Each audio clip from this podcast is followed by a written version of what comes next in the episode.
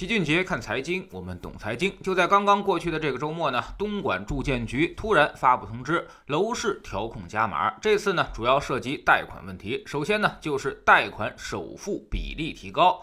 购买普通住宅比例还是百分之三十，非普住宅呢提高到百分之四十。其次呢，东莞也开启了认房又认贷的模式，只要你之前有过房贷记录，即使现在名下没有房产，也得按照二套房的标准走，那么首付比例就变成了百分之四十和百分之六十。也就是说，对于那些改善需求的人来说，基本上贷款比例都上升到了百分之六十。这还不是东莞调控的全部。他还把二套房的限购加了连续三年社保的要求，之前的政策呢是两年连续就可以了，可见相当于把二套房的限购措施卡得更加严格了。然后夫妻离异的离婚之后呢，也是按照家庭房产总套数来计算。堵住假离婚的漏洞。不过，从东莞的政策上，我们也能看出，主要打击的并不是首次购房需求。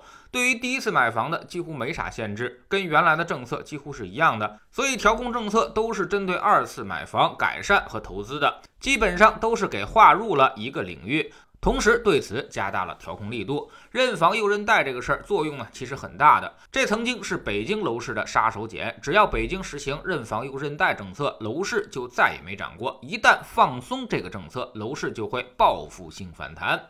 东莞这次也是被迫做出了反应，因为之前这里的房价涨得有点离谱了，特别是当深圳强调控之后，很多购房需求都跑到了东莞。在过去一年时间里，东莞的房价少说也涨了三到四成，这就成成为全国的负面典型。我们都知道，华为这些企业之所以从深圳搬迁到东莞，就是因为这里的房价便宜。如果东莞房价再被炒高，那么这些制造业恐怕还要转移，所以东莞必须出手。它既要继续吸引人才来落户，也要打击投机炒作，所以东莞选择了一刀切，在第二套房或者是第二次购房上给予严厉打击，尽量保证第一套房的居住需求，这也算是践行房住不炒的要求了。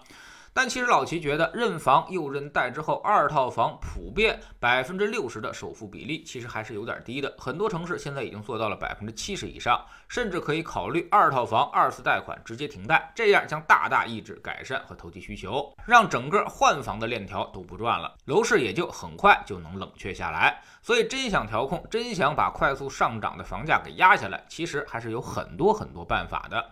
从目前的这些政策来看，基本上还都不够狠。当然，老齐也考虑这些城市管理者的顾虑。如果我坐在这个位置上，可能也会选择逐渐的加码上去。毕竟楼市这个事儿牵扯面巨大，步子迈得太大，容易扯到蛋。所以，特别极端的政策一般都是不敢出的，怕承担不起最后的这个后果。东莞这次的上涨源于深圳的强调控，而深圳这次力度显然就要大多了。二手房指导价这个事儿走在了全国前列，相当于一下就将金融杠杆降低了三成左右。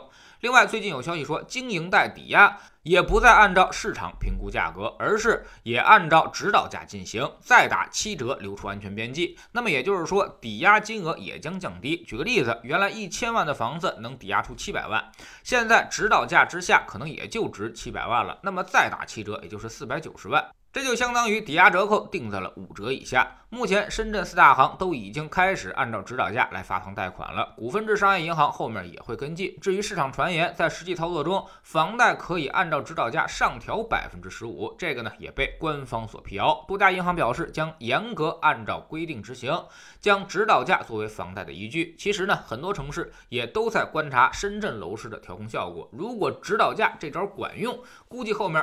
北上广、杭州等地也会纷纷效仿。今年呢，其实各地都在严查经营贷违规流入楼市。有的朋友反馈说，严厉到超乎想象。有的被查出来之后，直接会被银行抽贷，也就是说，银行要求他立即还钱，马上。那么也就意味着这些人呢，要马上变卖资产，甚至去找高利贷借钱周转。那么结果可能就是利滚利，背上巨额的债务。对于那些连环贷款炒房的人来说，如今可能已经遭遇到了灭顶之灾。从各地反映的态度来看，现在就是露头必打，只要是楼市大幅上涨，必然引发调控升级。像有些城市甚至会防患于未然，比如北京，楼市还没涨呢，就开始调控加码了。可见态度之坚决。那么现在你想想，人家手里有的是筹码，炒房还有胜算吗？这么一层一层的打压下去，那么最后必然的结果就是会产生压死骆驼的最后一根稻草。至于放松，已经不太可能了。二零二零年经济那么困难了，楼市调控都未见放松，如今经济已经复苏如常，就更不可能再让房地产出来作妖了。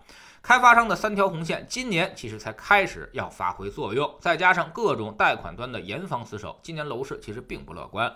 老齐反反复强调之前那个观点，未来还能上涨的城市不会超过二十个，而且这些城市长期房价涨幅也不会超过百分之五的年化了。投资已经跑不赢资金成本和机会成本。已经变得无利可图，所以重点城市买房自住是可以的，长期下来应该也不会亏钱。改善就尽量考虑换租吧，不要再把钱扔进去了。至于投资，你就干脆打消这个念头，已经没机会了。在知识星球找齐俊杰的粉丝群，我们每个交易日都有投资的课程。昨天呢，我们好好说了一下物流行业，大家都觉得快递会越来越多，那么快递公司是不是越来越赚钱呢？快递行业增长很快，利润是不是也能够增长这么快？咱们这些公司的估值合理吗？跟国际巨头去比较，是一个什么样的水平？老齐早上的节目呢，更多以判断为主；晚上的投资课才是可执行的方法论和策略，手把手教你在行情的最末阶段进行避险。我们总说投资没风险，没文化才有风险。学点投资的真本事，从下载知识星球找齐俊杰的粉丝群开始。新进来的朋友可以先看《星球置顶三》，我们之前讲过的重要内容和几个风险低但收益很高的资产配置方案都在这里面。在知识星球老齐的读书圈里，我们继续讲战胜一切市场的人。作者在打败赌场之之后，已经对赌博失去了兴趣，他开始研究起了股市，希望在股市上找到一套无坚不摧的必胜之法。那么这个有可能吗？他也是最早使用量化策略的投资者。最后又有哪些心得呢？下载知识星球找老齐的读书圈，每天十分钟语音，一年为您带来五十本财经类书籍的精读和精讲。您现在加入之前讲过的一百九十多本书，全都可以在星球读书圈的置顶二。找到快速链接，方便您的收听收看。读书圈学习读万卷书，粉丝群实践行万里路，各自独立运营也单独付费，千万不要走错了。苹果用户请到老齐的读书圈同名公众号里面扫描二维码加入，三天之内不满意可以在星球 APP 右上角自己全款退出，欢迎您过来体验一下。